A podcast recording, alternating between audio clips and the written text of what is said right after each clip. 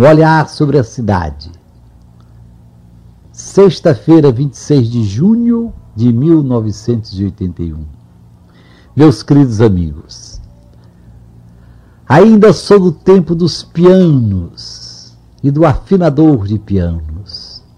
Quando o piano estava desafinado, a família sabia muito bem a quem chamar para pôr o piano em forma. Afinador. Admiro e quase invejo, não tanto teu ouvido privilegiado que capta cada nota e sente em cada uma o mais leve desajuste, o menor passo, passo em falso.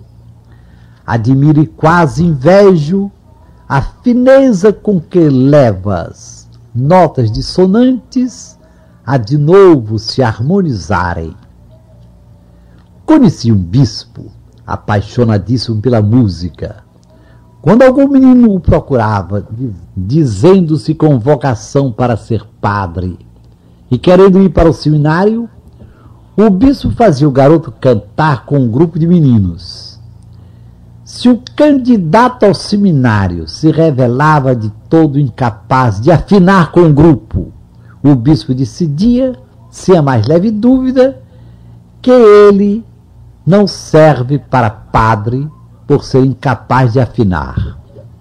Outro bispo, sabendo da atitude de seu colega, comentou: Já penso de modo totalmente diverso.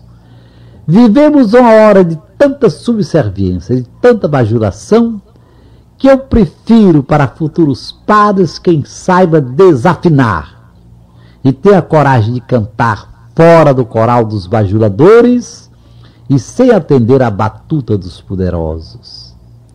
Nem tanto ao mar, nem tanto à terra. Continuo no meu desejo de levar notas dissonantes a de novo se harmonizarem. Claro que não me interessam falsas harmonias. Tenho horror a corais de bajuladores. Tenho alergia contra a batuta de poderosos. Mas que a desafinação anda perigosa, anda. Que há técnicos em desafinação, há.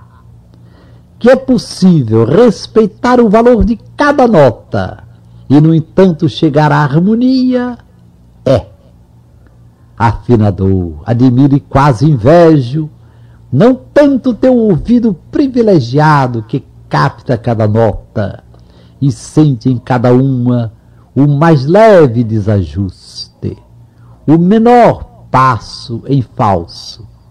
Admiro e quase invejo a fineza com que elevas notas dissonantes a de novo se harmonizarem. Até amanhã às cinco para as sete, se Deus quiser.